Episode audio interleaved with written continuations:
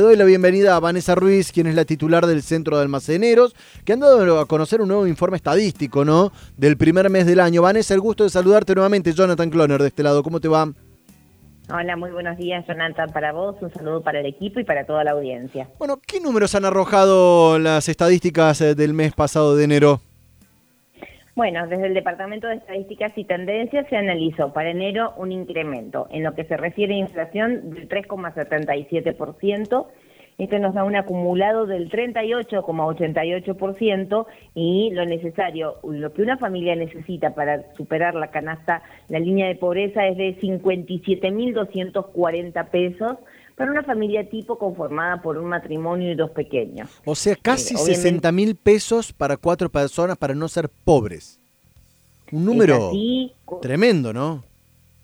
Número alto cuando estamos en pleno proceso de paritaria, sueldos que han perdido su capacidad de compra, eh, muchas familias que perdieron sus ingresos, trabajan en la informalidad y que les es aún más difícil llegar a este monto y es por ello estos números tan difíciles eh, que se conocen de este profundo crecimiento de la pobreza en la Argentina, por supuesto, incrementos que llegan e impactan en general, porque no tan solo hemos visto este movimiento en el precio de los alimentos, que ha sido del 4,62, sino también, recordemos, los combustibles en enero se incrementaron un 6,7%, el mantenimiento del hogar casi un 4%, Indumentaria y calzado un 3,65%, salud un 2,58%. Realmente vamos sumando todos estos ítems y vemos cómo se ha encarecido esta eh, canasta básica total, pero principalmente impactada por estos dos ítems más grandes.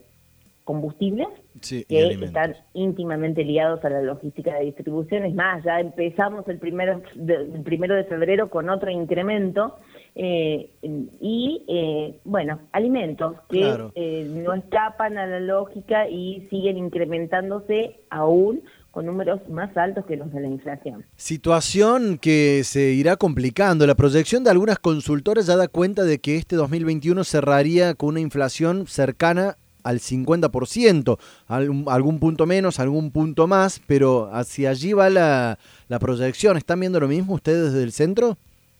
Sí, una, hemos proyectado un 48,5% de, de inflación acumulada para este 2021, sobre todo con un primer trimestre complicado, ya que ya están anunciados los futuros movimientos. El combustible se sigue moviendo, se va a seguir actualizando, incluso desde el mismo sector dicen que están retrasados en casi un 20%. Luego también eh, este descongelamiento en lo que va a implicar servicios y tarifas, que ya comenzamos enero también con actualizaciones, incrementos en, transporte, en el boleto de pasajeros, en los futuros incrementos de lo que va a repercutir, por ejemplo, en la tarifa eléctrica. Bueno, verdaderamente incrementos en los alimentos eh, que está sucediendo también algo que veníamos denunciando en meses anteriores, esta cuotificación, esta retrasación en la entrega de mercadería, principalmente en el área de aceites, enlatados, no es otra cosa. ¿Están notando desabastecimiento? Eh, hay una entrega mínima de productos, no llega a haber este desabastecimiento porque queda algún producto eh, en góndola, pero bueno, por supuesto, no lo que nosotros estamos acostumbrados al movimiento de venta. Se hacen grandes pedidos y se entrega poco, poquísimo en las presentaciones que las industrias eh, envíen. No estamos hablando principalmente de los aceites, pero esto hace más de tres meses que viene sucediendo. ¿Y esto es, eh, Vanessa, por especulación, por falta de productos? ¿Por qué? No hemos tenido malas cosechas, es más, ha sido en cosechas récord que se ha podido eh, exportar, o sea que son maniobras especulativas, por supuesto. El gobierno nacional ha estado eh, em, eh, con los programas de precios cuidados el mes pasado, viendo qué precios se actualizaban y en estos últimos días ha estado analizando continuar o no precios máximos, que continúa un tiempo más. Bueno, hay una fuerte por parte del ala empresarial hay una fuerte negativa a este programa. Es más, ellos lo han comunicado mediante notas que quieren que se termine de forma urgente. Es por ello entonces acá que vemos que quienes quedan al medio de estas pujas gobierno, industrias, es el ciudadano y también todo el canal minorista.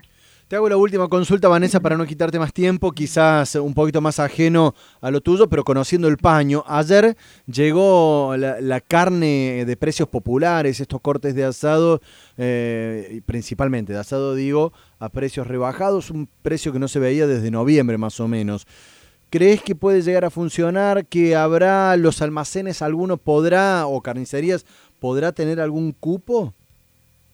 Bueno, este programa de carnes eh, cuidadas, bueno, cuidadas y para muy pocos, carne para pocos, porque bueno, está delimitada eh, principalmente favoreciendo una zona física que va a ser Buenos Aires y su conurbano, con una llegada muy tímida hacia el interior, solamente en el área de algunos hipermercados, eh, y en algunas zonas geográficas van a quedar sin la llegada de este programa se le podría haber dado más fuerza y capilaridad a través de las carnicerías que eh, la, toda la ciudadanía consume en esos puntos físicos, pero bueno, todo el canal minorista quedó excluido de ese importante programa. El producto que más incrementó en diciembre fue un 30% el incremento de la carne. Esto golpeó de lleno el consumo, que cayó casi en un 35%, y qué mejor eh, que poder haber podido participar ¿no? en este programa con algunos cortes, por supuesto que sabemos que es importante la exportación, pero sabemos también fehacientemente que hay cortes que no van hacia la exportación.